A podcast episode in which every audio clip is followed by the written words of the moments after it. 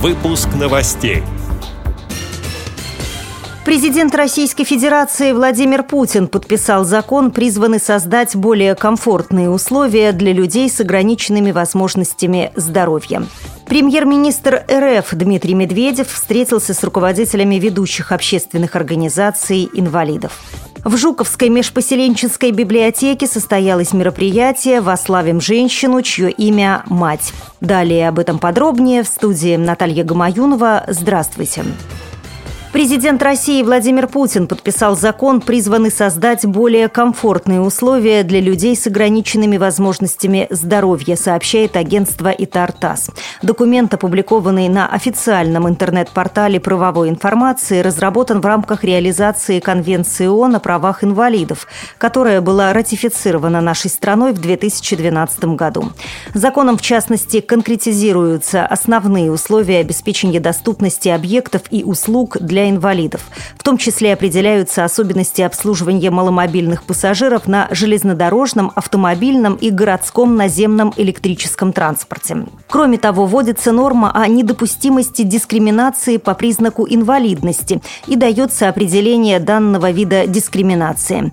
Предусмотрено также формирование так называемого реестра инвалидов. Все нововведения, касающиеся создания условий доступной среды, будут вводиться дифференцированно. Отдельно для инвалидов по слуху, отдельно по зрению и так далее. Положения документа начнут действовать с 2016 года. Ожидается, что денежное обеспечение нововведений сформируют за счет госпрограммы «Доступная среда», которая будет продлена до 2020 года.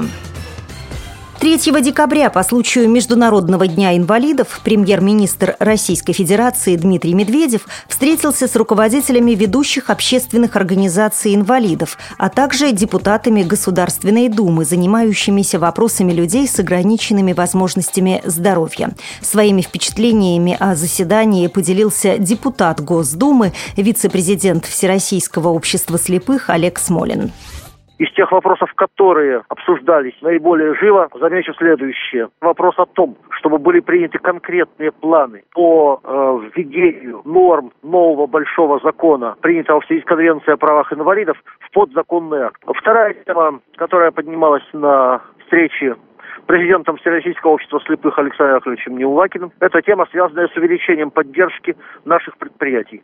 Ну и, пожалуй, третья тема, которую озвучил ваш покорный слуга, это тема, связанная с расформированием коррекционных школ и детских садов. Их закрыто за последнее время около 280. Я предложил прямо в законе прописать, что родители детей-инвалидов имеют право выбирать или коррекционная или инклюзивная школа, соответственно, коррекционный или инклюзивный детский сад. Чтобы закрывать просто так было невозможно.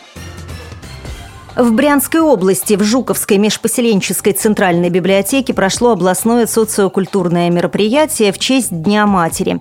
Вославим женщину, чье имя – мать. Праздничное чаепитие провели члены Совета по работе с женщинами и детьми Брянского областного правления Всероссийского общества слепых.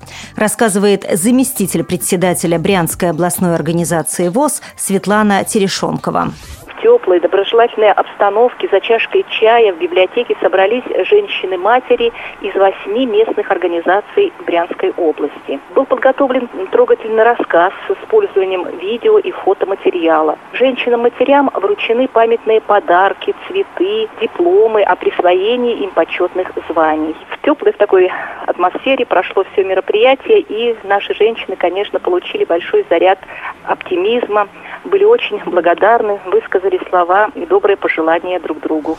Мероприятие посетили исполняющий обязанности заместителя главы администрации Жуковского района Олег Михеев, начальник отдела социальной защиты населения Жуковского района Надежда Кафанова и директор Жуковской межпоселенческой библиотеки Валентина Гришинок. Благодарим за предоставленную информацию общественного корреспондента «Радио ВОЗ» Ольгу Иванину. С этими и другими новостями вы можете познакомиться на сайте Радио ВОЗ. Мы будем рады рассказать о событиях в вашем регионе. Пишите нам по адресу новости собака ру. Всего доброго и до встречи!